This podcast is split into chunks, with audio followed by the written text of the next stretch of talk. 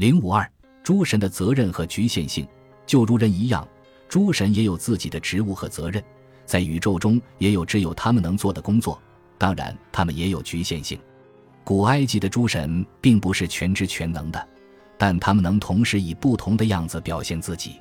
这样，当他们送他们的巴乌在地上现身的时候，他们能继续在天空中或在杜阿特这一来世之域待着。通过神的巴或巴乌。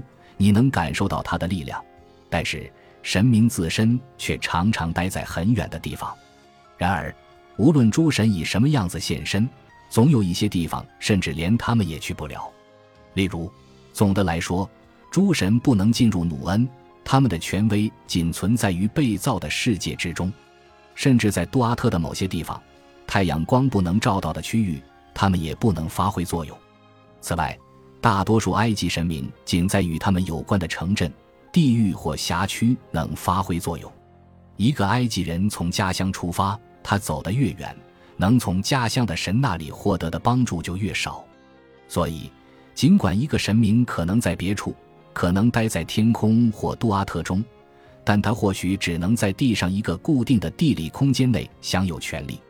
为此，一个外出者向他所在地区的神明祷告。若他不知道用什么神的名字去祈祷，那么他就会直接向涅车尔祷告。在被造的世界里，每一个神明都扮演着独一无二的宇宙角色，这是其他神明扮演不了的。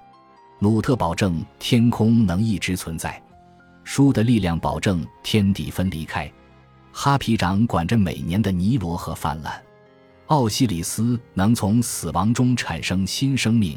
即掌管普遍的再生，敏神能保证丰饶，因为每个神明的角色都是独一无二的，所以若某个神明希望履行其他神明的职司，这两个神必须彼此住在对方体内。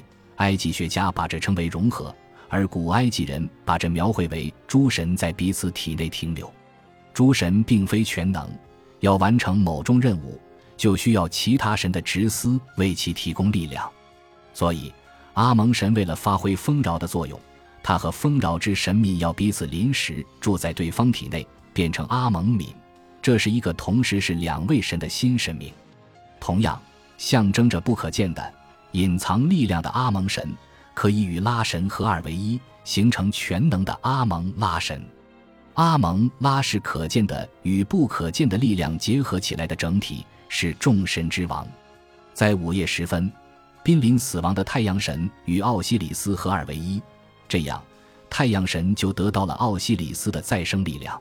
然后，两位神再次分开，让再生了的太阳神能够继续旅程，进入黎明的天空。活着的人不知道神到底长什么样子，艺术作品仅仅描绘了他们的某些方面。例如，当人们强调哈托尔的看护直司的时候，可能就会把它描绘成一头母牛。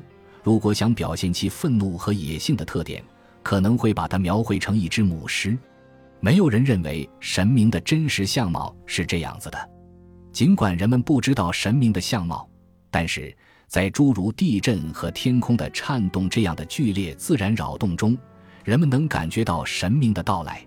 诗人颂歌写道：“天空乌云密布，星辰惊扰不安，诸公站立不止，地神之鼓历历自危。”某个神现身之前，人们通常会闻到香味，看到耀眼的光芒，或心里感觉到神灵的存在。